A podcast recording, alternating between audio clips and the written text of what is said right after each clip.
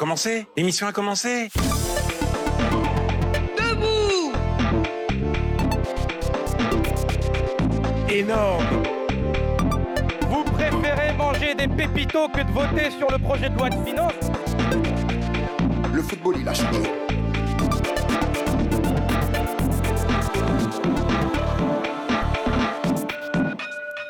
Good morning Tour On se retrouve pour une matinale avec les élèves de l'école de journalisme de Tours. Ravi de vous retrouver pour une nouvelle édition de Good Morning.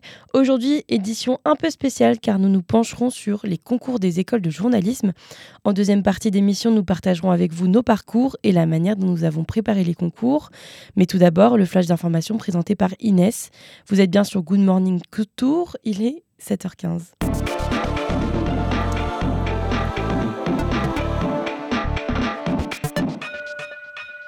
Bonjour Lou, bonjour à toutes et à tous. À la une de l'actualité de ce vendredi 23 février 2024. L'imam Majoub Majoubi a été expulsé du territoire français 12 heures après son interpellation. Gérald Darmanin a annoncé la nouvelle dans un post sur le réseau social X hier soir en vantant la rapidité de la loi immigration récemment mise en vigueur.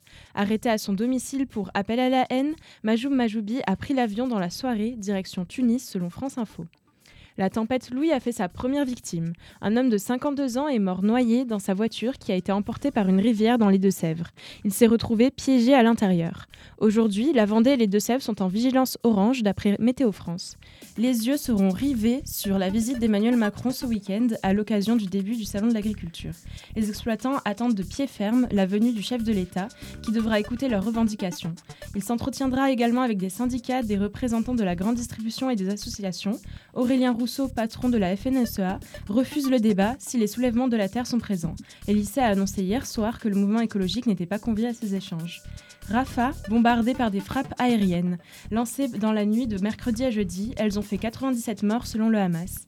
La mosquée Al-Farouk a aussi été détruite. Philippe Lazzarini, patron de l'UNRWA, évoque un point de rupture de l'agence dans une lettre au président de l'Assemblée générale de l'ONU, alors que les décisions sur une trêve dans la bande de Gaza se passent bien selon John Kirby, porte-parole de la Maison-Blanche.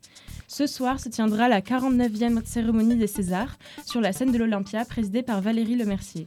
Les nominations ont été dévoilées le 24 janvier dernier et les grands vainqueurs de cette sélection sont Le règne animal, réalisé par Thomas Caillé, qui reçoit 12 nominations, suivi de près par Anatomie d'une chute de Justine Trier avec 11 nominations, puis le film de Jeanne Herry, je verrai toujours vos visages avec 9 nominations, dont 4 en meilleure actrice dans un second rôle, et le procès Goldman réalisé par Cédric Kahn qui reçoit quant à lui 8 nominations. Judith Godrèche prononcera un discours sur les violences sexistes et sexuelles dans le milieu du cinéma pendant la cérémonie. Comédienne et réalisatrice, elle a porté plainte pour viol sur mineur de moins de 15 ans contre les cinéastes Benoît Jacot et Jacques Doyon. Ces dernières semaines, de nombreux témoignages sont sortis dans la presse pointant du doigt des personnalités du monde du cinéma. Missak Manouchian est entré au Panthéon mercredi soir aux côtés de son épouse Mélinée. Résistant communiste d'origine arménienne, apatride, chef militaire de la région parisienne des francs-tireurs et partisans, main-d'œuvre immigrée les FTP et moi, il a été fusillé le 21 février 1944 avec 23 de ses compagnons d'armes sur le Mont Valérien. La France reconnaissante vous accueille, a déclaré le président de la République, Emmanuel Macron, lors d'un discours ô combien symbolique. L'ex-chancelier autrichien Sébastien Kurz, jugé depuis octobre à Vienne pour un faux témoignage devant le Parlement, attend la décision du tribunal aujourd'hui.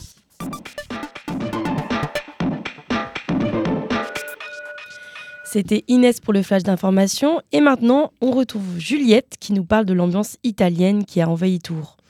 Et oui, aujourd'hui, je vous embarque dans un voyage cinématographique avec euh, le festival Viva il Cinéma qui se déroule en ce moment même de mercredi à dimanche à Tours. L'événement revient pour sa dixième édition, plus étoffé que jamais. Parlons d'ailleurs du film qui a fait battre le cœur de l'Italie, alors pardon pour la prononciation, mais C'è ancora domani. Donc imaginez-vous plonger dans l'Italie d'après-guerre avec Delia, une femme forte qui défie les conventions sociales et cherche à se libérer du joug patriarcal. Il y a des émotions à fleur de peau et un véritable retour aux sources du cinéma italien, notamment grâce au noir et blanc qui vous fera voyager dans le temps. Ce chef-d'œuvre est à retrouver en avant-première dimanche à 14h au Cinéma Studio. Mais le, le festival Viva il Cinéma, ce n'est pas seulement des projections de films, C'est aussi un terrain de jeu pour les rencontres et les débats.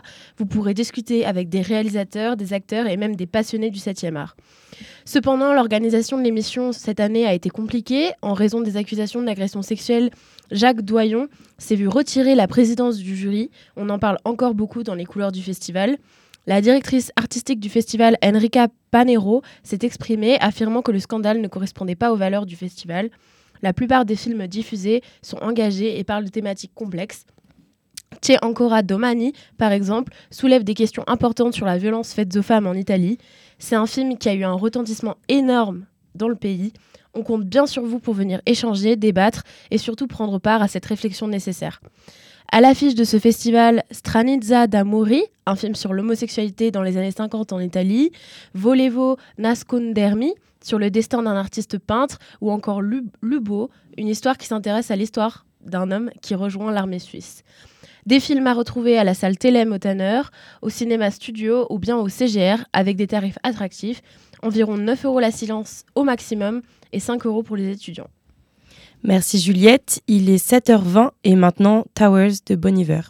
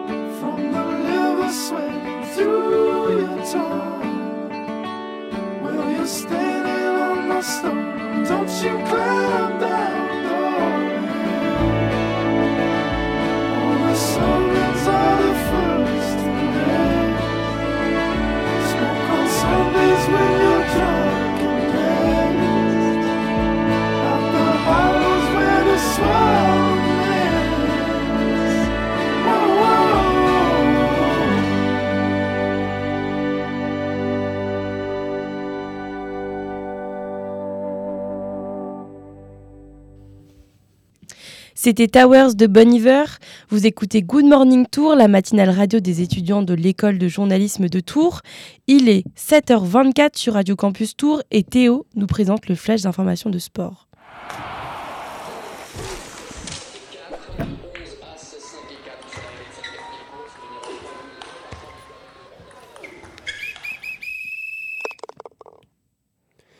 Bonjour Lou et bonjour à toutes et à tous dans l'actualité sportive de ce vendredi 23 février 2024. Julia Simon, médaillée de bronze hier soir dans l'individuel féminin des championnats du monde de Nové Mesto. Après quatre médailles d'or sur le sprint, la poursuite, le relais et le relais mixte, la biathlète française est passée proche de la victoire. Ce format de course lui résiste toujours en championnat du monde. Médaillée d'or dans le relais et le relais mixte simple, la jeune française Lou Jean Monod termine sixième. Avec trop de photos tir, Justine Brezas-Boucher, très frustrée par sa performance, passe à côté du podium, voire du titre. Elle franchit la ligne d'arrivée en septième position. Le PSG Handball gagne facilement à domicile en phase de groupe de Ligue des Champions. Grâce à Elohim Prandi et la performance du gardien Andreas Palika, les joueurs de Paris se sont largement imposés 35 à 26 face au club polonais de Kielce. Les coéquipiers des frères Karabatic prennent la troisième place du groupe A et s'assurent d'être au moins en huitième de finale. Armand Mondo Duplantis remporte le All-Star Perche de Clermont-Ferrand et réalise la meilleure performance mondiale de la saison. Hier, sous le regard du français Renaud Lavillenie, le Suédois a franchi dès son premier essai les 6 mètres 02, synonyme de meilleure performance mondiale de la saison. Il a ensuite manqué les 6 mètres 24 qui lui auraient permis de battre le record du monde en salle, lui qui est déjà recordman du monde en extérieur avec 6 mètres 23. Des performances de bon augure pour le champion du monde et champion olympique en titre à quelques mois des JO de Paris. À Tours, les foulées de l'IAE ont lieu ce dimanche 25 février. Cette manifestation comprend deux formats de course de 5 et 10 km. Le départ sera donné dans le quartier des Deux Lions et les tracés passent autour du lac de la Bergennerie. Euh, environ 500 coureurs sont attendus au départ des différentes courses. Football maintenant, après les matchs retour des barrages, il ne reste qu'un club français en Ligue Europa, l'Olympique de Marseille. On fait un tour rapide des matchs d'hier soir. La victoire 3-2 du Stade Rennais grâce à un triplé de Benjamin Bourigeau n'aura pas suffi à rattraper la déroute du match aller. L'aventure européenne s'arrête pour les joueurs de Julien Stéphan. La fin du rêve également pour Toulouse qui, malgré un match maîtrisé, n'aura pas trouvé le but. Score final 0-0 qui ne permet donc pas d'effacer la victoire du Benfica à l'aller. Fin de l'aventure également pour les 100 et or. Après un match aller terminé sur un 0-0, le RC Lens devait gagner. C'était sans compter sur Fribourg. Les Allemands ont arraché l'égalisation de partout à la 92e minute de jeu et la victoire après prolongation, synonyme de l'élimination lensoise. La seule réussite française de, la soirée est pour l'OM donc. Pour le premier match de son nouvel entraîneur Jean-Louis Gasset, les Marseillais étaient sous pression. Ils ont proposé un match plus qu'honorable avec une victoire sereine 3-1. L'OM passe en huitième de finale. On conclut comme toujours quand il y a des rencontres dans la semaine. Nous allons parler des résultats euh, de l'équipe de foot de l'EPJT, l'équipe masculine en l'occurrence, qui s'est bien battue hier et qui concède un match nul 6 partout, grâce notamment aux réalisations entre autres de Hugo Loland, Thomas Lemoult ou euh, Edgar Ducreux. Nos joueurs ont réussi à revenir au score après une première mi-temps difficile. Un bilan prometteur selon les mots de Kelvin Ginlach, étudiant en Master 2 dans sa déclaration d'après-match. C'est également le moment pour moi de vous inviter, chères auditrices et auditeurs, à aller soutenir le PJTFC, notamment sur les réseaux sociaux, dans la dernière ligne droite avant le tournoi de football interécole de journalisme. Merci Théo, il est 7h27 sur Radio Campus et tout de suite on écoute Must Be a Ghost de Proxima Parada.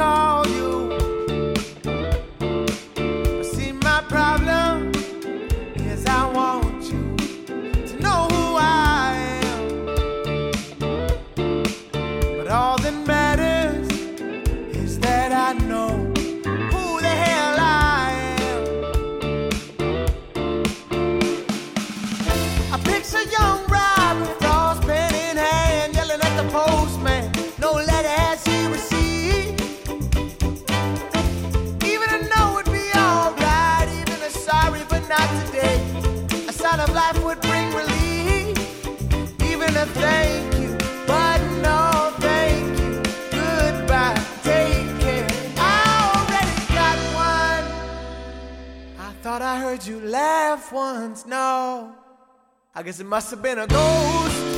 I don't see no one.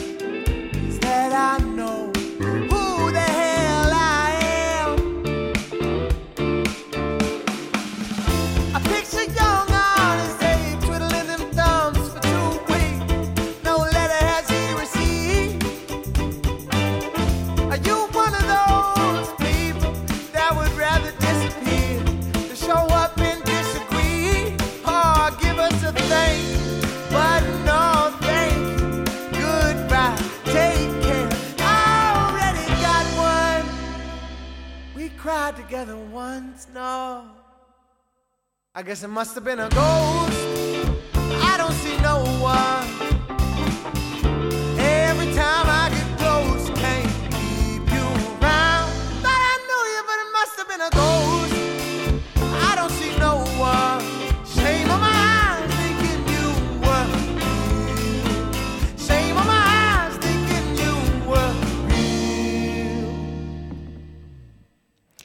C'était Must Be a Ghost de Proxima Parada. Tout de suite, on retrouve Zachary pour une immersion à l'EPJT pendant une semaine. Bonjour à toutes et à tous. Aujourd'hui, dans une semaine à l'EPJT, je vous emmène dans la salle radio de l'école, un endroit qui ressemble à une rédaction, une grande table au milieu, des ordis alignés, et puis côté enregistrement, une table de mixage sous une vitre. Derrière celle-ci, un véritable studio insonorisé avec quatre places, quatre micros. Il y a même les chaînes d'information en continu qui sont diffusées à l'intérieur. Tout ce matériel, c'est bien beau, mais on s'en sert surtout quand des intervenants viennent à l'école pour quelques jours. En deuxième année, on est quatre en spécialité radio et on a passé notre fin de semaine avec Nicolas Repère, je suis journaliste euh, à la radio RMC à Paris. Et euh, on a passé trois jours de session, euh, session radio avec les, les Master 2 à faire euh, plein d'exercices différents, euh, des reportages, des flashs, des journaux. Voilà, donc par exemple, quand on fait du reportage, on définit chacun notre sujet en conférence de rédaction vers 9h du matin, puis on part sur le terrain. Moi, par exemple, j'ai vu qu'on commençait un mois de sensibilisation à la protection des mineurs en ligne au moment euh, où j'ai tourné avec euh, Nicolas. Donc je suis allé voir le coordinateur de la Maison des droits de l'enfant de Touraine qui m'a parlé du cyberharcèlement. Puis ensuite, j'ai été un peu à côté à la sortie d'un collège pour recueillir des témoignages d'adolescents sur le cyberharcèlement. Une fois qu'on a nos enregistrements, on revient, on se pose sur les ordinateurs et puis on commence à monter nos sons. Objectif pour le reportage, 1 minute 10, pas 5 de plus. L'idée, c'est de vous mettre en condition du réel. On est une petite rédac, euh, là on est cinq euh, pendant trois jours, donc l'idée c'est d'arriver à produire comme dans une rédac, des confs de rédac le matin comme dans une rédac, euh, vous rendez des sujets comme dans une rédac, on les écoute, on les débriefe, on en parle comme dans une rédac. Et comme le dit Nicolas Repère, ça se passe aussi comme ça en rédaction. Rappel, RMC est une radio nationale généraliste, son employeur. Ça veut dire que tous les jours, des dizaines de journalistes comme lui, envoyés sur le terrain, doivent ramener des reportages, des interviews, etc., pour alimenter les journaux à l'antenne. Je pense que le journalisme, c'est un questionnement euh, perpétuel, c'est une formation perpétuelle. Il y a des nouveaux outils, il y a une manière d'écrire qui peut aussi évoluer. Et le journaliste ne doit pas s'asseoir sur ses lauriers, ce que parfois il a tendance à faire, mais, mais il doit se remettre en question. Et, nous, chez KMC, par exemple, on le fait. Nos sujets sont écoutés euh, par un ou par deux rédacteurs en chef le soir, qui nous fait des retours, qui nous demandent parfois des modifications. Et, l'idée, c'est d'avoir le meilleur produit à l'antenne pour le diffuser et pour euh, le proposer aux auditeurs. Voilà, donc on entre vraiment en deuxième année dans un esprit professionnel. On fait un produit d'information. Il faut que vous puissiez comprendre, vous, le public. Et dans le jeu de l'info, chaque minute compte. Nicolas nous a fait un petit happening lors de nos enregistrements de journaux, comme nous le dit notre camarade Maël à ce micro. Alors il est 15h14, on prend l'antenne à 15h15 et euh, il y a une dépêche qui vient de tomber à l'AFP. Apparemment l'AFP annonce la démission de la ministre Amélie Oudéa-Castera et Laura doit réagir et le mettre dans son flash. Alors qu'elle elle vient de passer une heure à préparer un flash, et là, ça, ça arrive. C'est ça exactement, et c'est un peu le job du journaliste, c'est un- une adaptation permanente, et là en l'occurrence à 20 secondes de l'antenne, ben, il faut réagir. Démission de la ministre de l'Éducation nationale, de la jeunesse et des sports, Amélie Oudéa-Castera. Je suis fatigué, dit la ministre, entourage AFP. Pas de panique, Amélie Oudéa-Castera n'a pas démissionné, mais ça pourrait arriver. C'est tout le but de l'exercice. Donc là, on doit vite griffonner sur nos feuilles pour donner la nouvelle, rappeler ce qu'il se passe. Moi, je suis pas passé avec la démission, mais pour le coup, avec quelque chose qui s'est vraiment euh, déroulé, c'est-à-dire le décès de Robert Badinter. Bonjour, Robert Badinter vient de mourir à l'âge de 95 ans. On l'apprend à, l'instant. À, l'instant. Ouais, allez vite, on passe à autre chose, on est déstabilisé. Alors, ce qui est, ce qui est encore mieux avec Nicolas, c'est qu'on n'a pas vu que le travail du son, mais aussi celui de la vidéo. Ça paraît bizarre alors qu'on est à la radio, et pourtant RMC et la chaîne de télé euh, RMC Story partagent une même matinale. Donc, les reportages radio doivent aussi avoir de la vidéo, mais rester compréhensible à la radio. Et ça, c'est un gros défi. Nous, euh, une partie de l'antenne euh, d'RMC qui est diffusée à la fois en radio, à la fois en télé. C'est le même produit euh, qui est diffusé sur les deux canaux simultanément. Et en fait, nous, on a beaucoup travaillé là-dessus. Le résultat final, c'est que tout ce qu'on diffuse doit être à la fois compréhensible en images, mais surtout en audio. Et ça, ça demande un travail particulier, un travail que les gens de radio savent faire, parce qu'on parle aux auditeurs qui n'ont pas l'image. Je dis souvent, on est le- leurs yeux et leurs oreilles. Et en radio, c'est très important. En télé, pour euh, dire le mot, peut plus facilement laisser euh, l'image parler, parce qu'on a complètement l'incapacité et l'interdiction de faire, euh, nous, à RMC. Donc c'est un exercice que j'aime bien mettre en place, parce que c'est un exercice qui, se, qui je trouve, est amené à, se propager un peu dans les médias français et qui, en fait, offre d'autres possibilités. On reste à faire de la radio, on rajoute des images. Aujourd'hui, c'était vraiment de la, de la radio filmée, mais ça challenge un peu les étudiants, ça leur permet de découvrir aussi quelque chose qui, peut-être, leur servira plus tard. Si c'est pas beau, on se prépare même pour le futur à l'EPJT. Merci à tous nos intervenants qu'on a eu pour l'instant en deuxième année, euh, nous les M2. On avait Dimitri Ramelot de RTL, que viennent d'avoir euh, certains Master 1 d'ailleurs, Antonio Solimando de RTL Belgique, Hélène Philly et Laetitia Gaillet de France Inter, et Mahou Granier et Nicolas Robert de RMC. C'était une semaine à l'EPJT. On écoute tout de suite Petit Pays de Césaria Evora.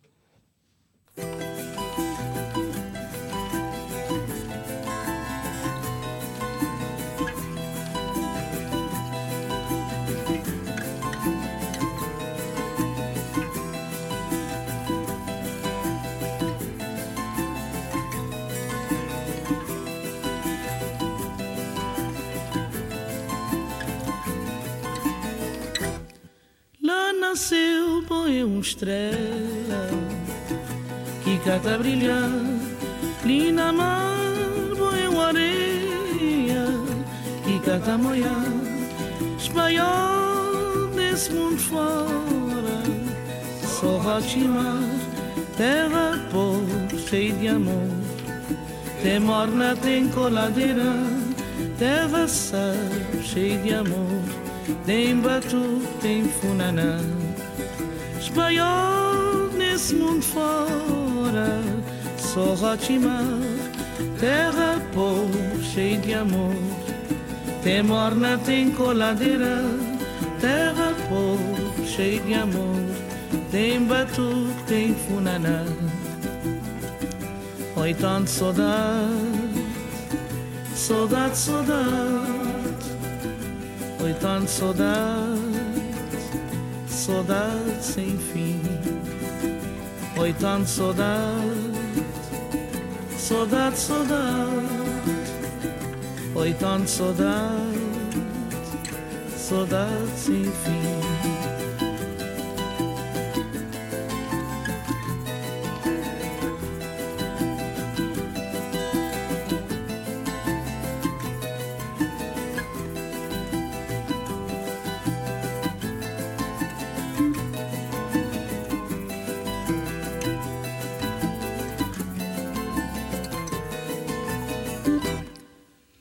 Nasceu boia uma estrela que cata brilhar e na mar uma areia que cata moiar espanhol nesse mundo fora só Rotimar terra pobre cheia de amor. Tem morna tem coladeira terra sal cheia de amor. Tem batu, tem funaná Espanhol nesse mundo fora, só Guatimar, terra pobre, cheia de amor. Tem morna, tem coladeira, terra pobre, cheia de amor. Tem batu, tem funaná. Petit pays, je t'aime beaucoup. Petit, petit, je l'aime beaucoup. Petit pays, je t'aime beaucoup. Petit, petit, je l'aime beaucoup.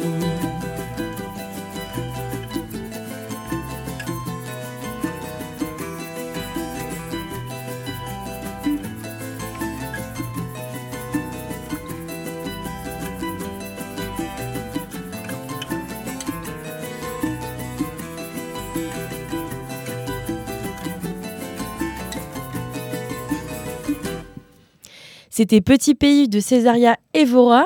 Aujourd'hui, on se retrouve pour une émission un peu spéciale car nous faisons une émission sur les concours d'entrée aux écoles pardon, de journalisme. Autour de la table, Théo, Inès, Juliette et moi-même, nous allons vous partager euh, la préparation des concours et nos petits tips. Alors, on commence par une question au, au grandement euh, profonde. Euh, quand est-ce que euh, vous avez compris que vous vouliez devenir journaliste? Alors, je crois que Inès a quelque chose à nous partager. Euh, oui, alors moi, pour moi, tout a commencé quand j'ai créé ma chaîne YouTube. Donc ma chaîne YouTube Inès Reporter. En fait, j'ai adoré chercher des intervenants et me concentrer sur des thématiques spécifiques. Et en fait, j'ai infiltré les groupes Facebook et je suis sur, je suis sur 10 000 euh, groupes Facebook, surtout euh, le polyamour, le paranormal, euh, tout ce que vous voulez, je suis dessus. Et en fait, j'ai adoré faire tout ce cheminement, donc trouver des personnes, euh, créer une histoire à raconter, vulgariser l'histoire. Et puis, et je me suis dit, mais en fait, quel métier fait ce genre de choses? Bah, Le journalisme. Et, et c'est comme ça que je me suis tournée vers ça. Et donc, après, tu as fait un entretien pour avoir la chance, le, Oui. la préparation? Euh, oui, alors j'ai d'abord passé une première fois les concours, je les ai pas eus, et ensuite j'ai fait un entretien pour avoir la chance. Et euh, entre-temps, j'avais aussi fait de la radio, donc euh, dans la radio de ma fac. Et, euh, et donc voilà, j'ai été prise, et puis j'ai passé les concours, et j'ai eu le PJT. Ok, super. Et toi, Théo, est-ce que tu peux nous parler un peu de ton parcours? Euh, oui, euh, moi j'ai commencé, euh, donc j'ai fait d'abord un premier master. Je suis un peu une particularité, je suis pas le seul bien sûr, puisqu'on a aussi d'autres gens, notamment un qui a fait un master de droit avant, mais moi j'ai fait un master de recherche en l'occurrence en histoire anglais. J'ai commencé par une prépa après le bac, une prépa Cagne, Hippocagne assez classique, et puis une troisième année de double licence du coup à la Sorbonne, histoire anglais. Et puis j'ai continué sur un master recherche histoire anglais encore. Et à la fin du Master 2, même si je savais déjà que je voulais être euh, journaliste, puisque ça date euh, plutôt du lycée où j'ai commencé à faire de la radio associative, à travailler aussi en presse écrite en correspondant local de presse, euh, bah, j'ai passé les concours directement à la sortie du M2 en me disant bah, au moins pour une première année, j'essaye et puis on verra si ça marche. Et puis ça, ça a marché dès la première année, donc, donc me voilà. Super. Et Juliette, toi aussi, est-ce que tu peux nous parler de ton parcours? Oui, euh, du coup, bah, au-delà de vouloir parler de mon parcours, je voulais un peu rebondir sur ce que disait Théo. Euh, bon, c'est un parcours parmi tant d'autres, mais il y a des gens très différents et on n'est pas tous euh, passés par des prépas ou des parcours aussi prestigieux que celui de Théo ou de ceux qui ont déjà fait des masters avant. Il y a des personnes qui ont seulement 21 ans, donc qui sortent de licence. Il y a des personnes qui sortent de toutes sortes de licences. Et donc, ce qui est intéressant, en fait, c'est surtout d'avoir un profil. Euh, un peu euh, atypique, euh, avoir un projet vraiment bien construit. Et c'est pas forcément l'excellence académique qui prime. Et ça, c'est, je voulais vraiment le, préciser. Et du coup, moi, mon parcours, il est totalement différent. J'ai fait une école de relations internationales pendant trois ans en licence. Et après, j'ai fait un master de sciences politiques à Bruxelles. Mais en soi, euh, j'avais pas forcément, j'étais pas forcément prédestinée par mon parcours à être journaliste. ou quoi. Il faut savoir quand même que dans les masters, que ce soit le PJT ou dans les autres, il y a une majorité quand même de représentation de personnes qui ont fait des sciences politiques et euh, de la littérature. Mais euh, dans notre classe, nous avons Victoire, euh, Renard de Winter, qui a fait une licence scientifique. Elle représente quand même une petite partie, comment dire, des élèves qui euh, du coup s'orientent vers un journalisme scientifique. Donc n'ayez pas d'a priori sur euh, le fait d'avoir une, licence ou un master euh, scientifique. Théo, tu voulais rajouter quelque chose? Oui, parce que c'est une question qu'on a eu beaucoup aux, portes ouvertes, en l'occurrence, de gens qui venaient nous voir en nous demandant Ah, mais du coup, faire Sciences Po, enfin de sciences politiques, c'est la voie royale pour le journalisme. Et comme on l'a bien vu euh, juste là, euh, que ce soit physique-chimie, que ce soit n'importe quel parcours, master ou simplement une licence, même un FOCOM ou quoi que ce soit, tous les parcours mènent au journalisme. L'important, c'est c'est simplement d'avoir envie et de montrer une envie de, de faire du journalisme, peu importe le parcours euh, avant. Juliette? Et justement, euh, en parlant de profils scientifiques, c'est plutôt assez recherché parce que ça change un peu. Euh, c'est des profils qui peuvent apporter justement des des perspectives qu'on n'a pas forcément euh, avec la science politique et l'infocom. Et au contraire, il ne faut pas avoir peur si vous venez de, de ce genre de milieu. Voilà. Alors, la prochaine question concerne une grande peur parmi les candidats. Euh, Est-ce que pour devenir journaliste, il faut avoir un passé rempli d'expériences journalistiques? Euh, Peut-être que Inès, tu peux nous répondre à cette question?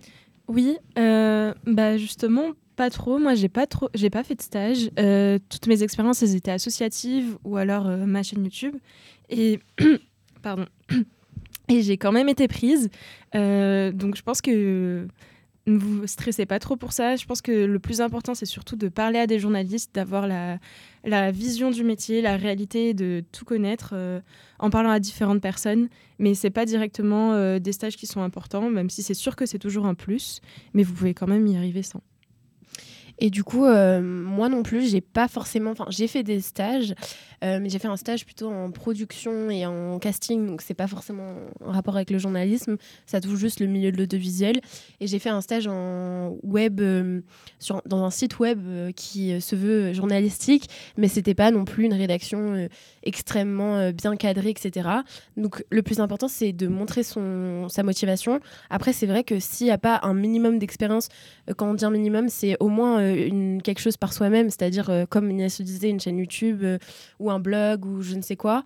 Euh, vous n'allez pas forcément pouvoir montrer votre motivation et c'est important de faire des projets personnels, un podcast, euh, n'importe quoi, qui peuvent vous permettre de montrer vraiment votre intérêt pour le journaliste, journalisme. Et il faut que ce soit vraiment fait d'une manière journalistique, donc euh, pas forcément dans le divertissement, plus dans le journalisme. Donc avec un travail de terrain et bien sûr une vérification des faits et des sources. On va passer plus du coup moins sur les parcours mais un peu plus sur les concours. Comment est-ce que vous les avez préparés, Euh, Juliette? Bah, du coup, moi, pour préparer les concours, j'ai fait euh, la télépréparation de l'ESJ. Euh, donc c'est une prépa qui bah, du coup coûte un certain prix. Après ça va, c'était pas la plus chère. C'est vrai qu'il y a beaucoup d'entre nous qui savent qui sommes passés par ce genre de prépa, euh, que ce soit public ou privé. Alors le problème des publics, c'est que par exemple moi j'avais tenté celle de Saint-Germain-en-Laye, mais euh, ils me demandaient d'avoir fait un stage avant. Donc c'était un peu le serpent qui se mord la queue parce que dans les stages on me demande de faire une école de journalisme et avant on me demandait euh, de faire un stage. Donc en- enfin j'ai pas été prise dans celle que je voulais à cause de ça. Et donc, du coup, j'ai cherché un moyen de pouvoir bah, me préparer. Et j'ai trouvé la télépréparation. Donc, moi, ça me correspondait super bien. Et euh, ça m'a vraiment cadré, ça m'a apporté beaucoup. Je pense que ça a beaucoup joué dans le fait d'avoir été prise euh, parce que j'avais les codes, en fait.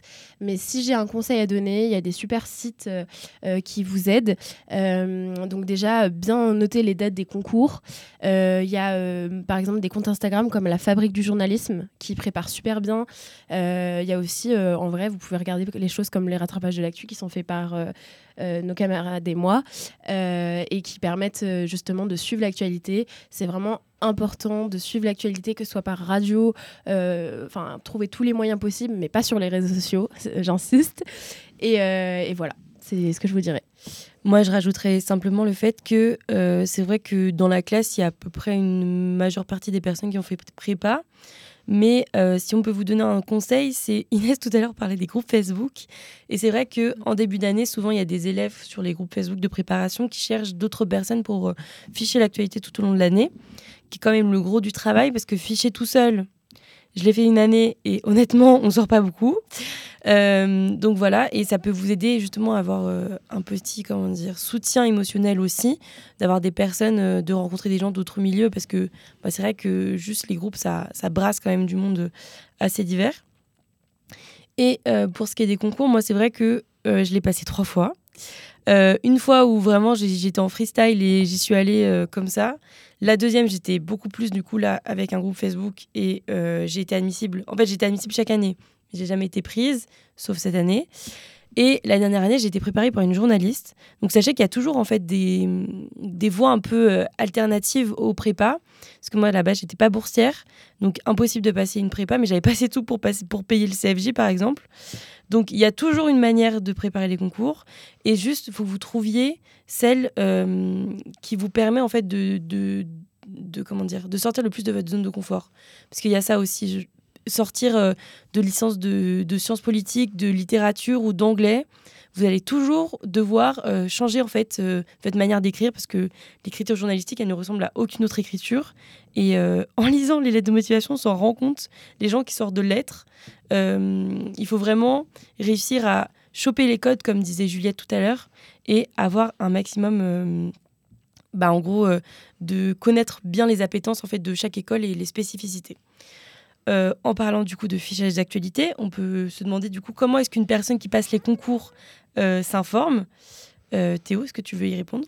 Oui, alors moi en l'occurrence, c'est vrai que le fichage d'actualité, j'ai entendu parler finalement en arrivant à l'école, parce que c'est pas du tout un truc que j'ai fait moi pendant les concours. C'est vrai que c'est une question par contre qui va arriver pour rester sur le concours, qui arrivera à l'oral, hein, comment vous informez tous les jours, etc. Moi tous les matins j'écoutais France Inter en me levant, et puis j'ai- j'achetais régulièrement le, journal, que ce soit Le Parisien, Le Monde, enfin j'essayais de, varier un peu.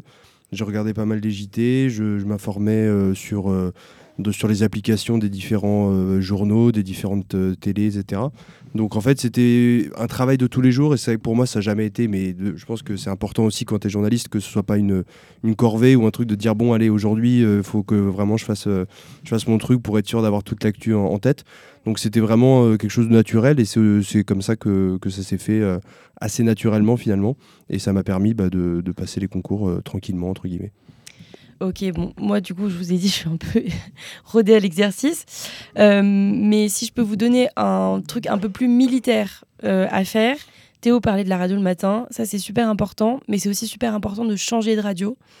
Vous faites deux semaines RTL, deux semaines RMC, deux semaines France Info, et en fait, vous allez vous rendre compte de chaque euh, bah, ligne éditoriale, les spécificités de, de chaque journaliste, etc. Et deux semaines, c'est assez pour se familiariser.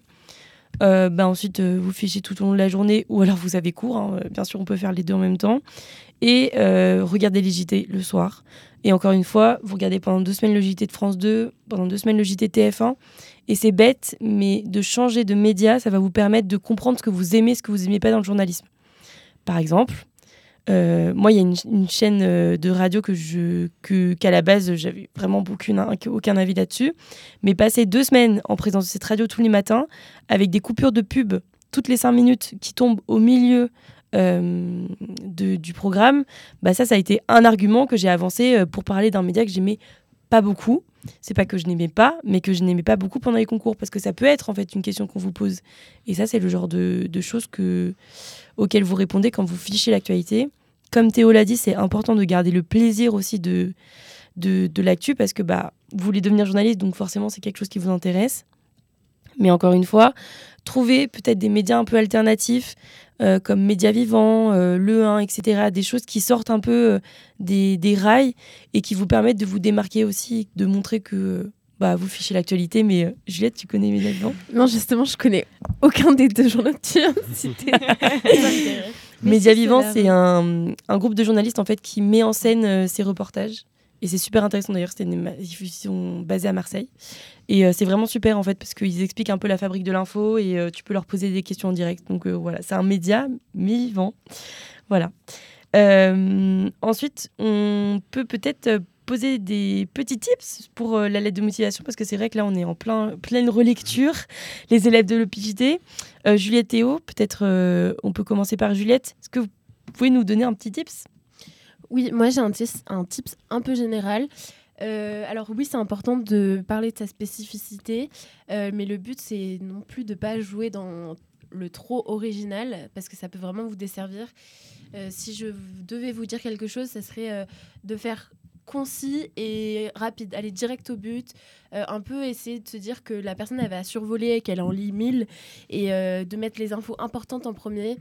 Euh, mais toutefois, euh, vraiment mettre en avant euh, toute une partie sur pourquoi cette, école, pourquoi vous, la spécificité, en fait, votre spécificité, la spécificité de l'école, ce que vous pouvez apporter à l'école. Moi, c'est un peu comme ça que j'ai réfléchi et que j'ai fait. Oui, je suis assez d'accord avec, euh, avec ça. Je pense qu'il faut, euh, pour moi, il y a trois parties dans la lettre de motive. Euh, c'est d'abord de se présenter soi. Présenter, à la fois les, les expériences qui t'ont marqué, qui, qui ont fait que tu voulais faire du journalisme, qui, qui t'ont apporté vraiment professionnellement et dans ta, dans ta réflexion.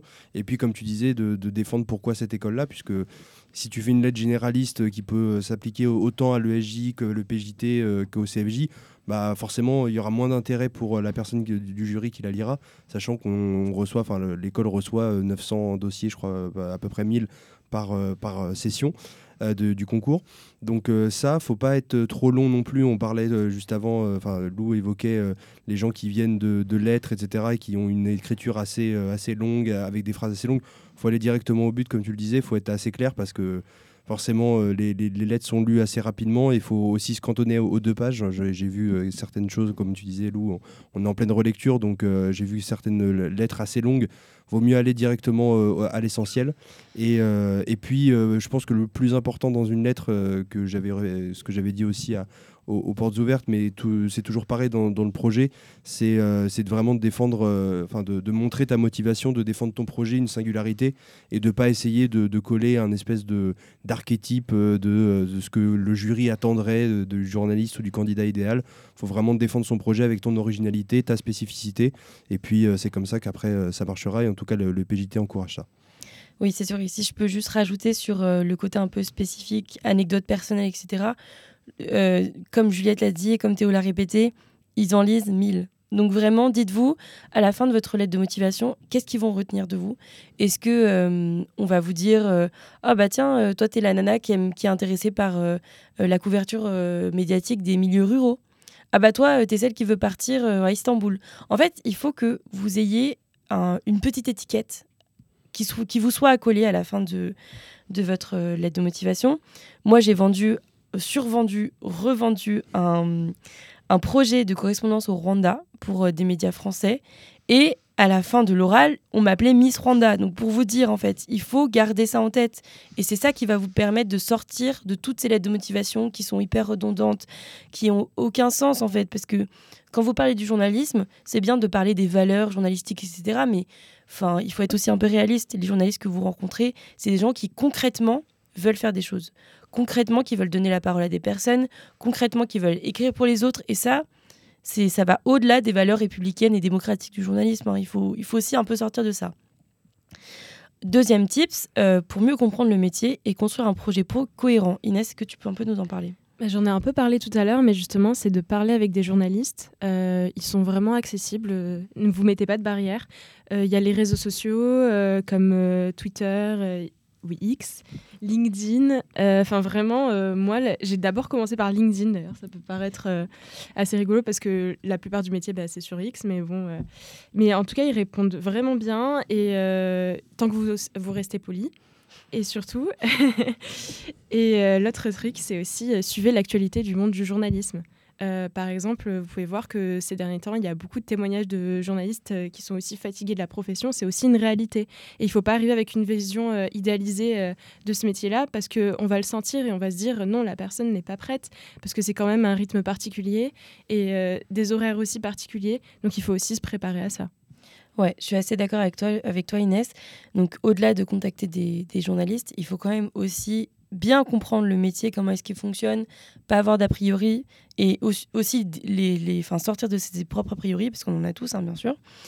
Et si je peux rajouter, euh, parler aussi euh, peut-être à vos proches de leur, la, leur vision du journalisme, parce que on, on arrive dans un métier quand même qui est assez peu apprécié par les citoyens. C'est important aussi de savoir pourquoi et de ne pas rester buté. Parce que c'est vrai que là, on se rend compte euh, en correction qu'il y en a beaucoup qui n'arrivent pas en fait à cerner pourquoi est-ce qu'on pourquoi est-ce que les journalistes euh, parfois sont complètement à côté de la plaque. Et c'est ok en fait parfois d'être complètement à côté de la plaque. faut juste comprendre pourquoi. Et c'est aussi tout le tout le fin mot du journalisme, c'est expliquer pourquoi, vulgariser et dans tout cet amas de raisons, il faut que vous trouviez la vôtre et il faut que vous appreniez aussi à, aller de l'avant, à genre euh, contacter des gens. Comme, comme Inès le disait, c'est hyper simple.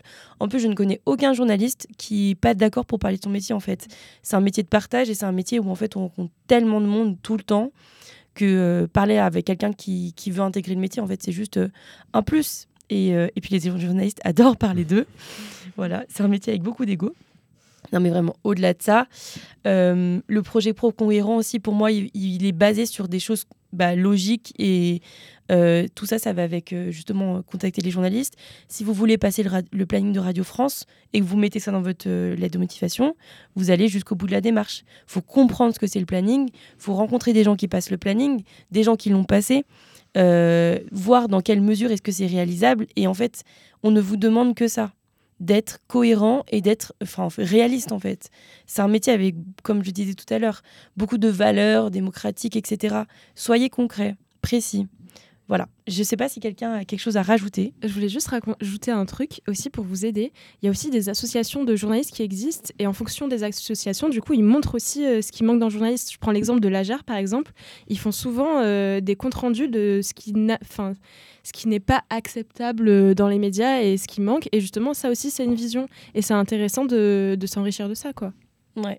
Et euh, peut-être pour l'oral aussi parler de, du fait que c'est un moment très stressant, mais euh, pour combattre le stress, si jamais vous êtes un peu comme moi, euh, vous entraînez sans cesse, répétez tout le temps. C'est un peu bête parce que euh, l'oral, pardon, on a l'impression que c'est très spontané, que ça sort du cœur, etc. Mais parfois, il faut juste apprendre si vous vous sentez trop stressé et que vous savez que quand vous allez ouvrir votre visio, vous allez être juste déboussolé et ça va partir en cacahuète. Donc, apprenez ce que vous pouvez. Et sinon, bien sûr, il y a des questions que vous pouvez euh, jamais euh, pré- prévoir. Mais voilà. Moi, je voulais juste rajouter un truc. Euh, pendant l'oral, en fait, ça m'a un peu décondensé euh, par rapport à ce que j'avais appris dans ma prépa, parce que j'ai fait la chance pour la diversité dans les médias. C'est qu'en fait, on parlait beaucoup de nous directement et qu'il fallait se vendre. Et, et moi, dans ma tête, j'avais emmagasiné tellement de connaissances sur le monde des médias et tout. Et quand on me dit, mais pourquoi tu veux être journaliste? J'étais là, bah, du coup, j'ai un, j'ai un peu bugué, quoi. Mais, mais juste pour vous dire, l'oral, il va passer mais très vite. Enfin, vraiment, Ouais. c'était 20 minutes, quoi. Mm. 20-25 minutes. Même, il y en avait qui étaient en retard, je me rappelle. Ouais, et, c'est ça. Et Faut- du coup, ça rajoute encore plus du stress. Mais il faut réussir à maintenir le cap. Et puis après, euh, j'espère qu'on se reverra l'année prochaine. on, on vous souhaite ça. Je ne sais pas si mes camarades ont quelque chose à ajouter. Mais euh, en tout cas, euh, merci à vous quatre pour vos témoignages. J'espère que on a pu vous aider à y voir plus clair dans les attendus des écoles de journalisme. C'était un plaisir d'être sur Good Morning Tour. Euh, déjà à l'heure de conclure la matinale. Merci à nos auditeurs de nous avoir suivis et un grand merci à notre équipe du jour. Merci, Merci. à Théo, toujours opérationnel pour le flash d'information sport. Inès qui a fait son premier flash aujourd'hui. Juliette et Zachary. Rendez-vous la semaine prochaine, mieux réveillés pour le prochain Good Morning Tour.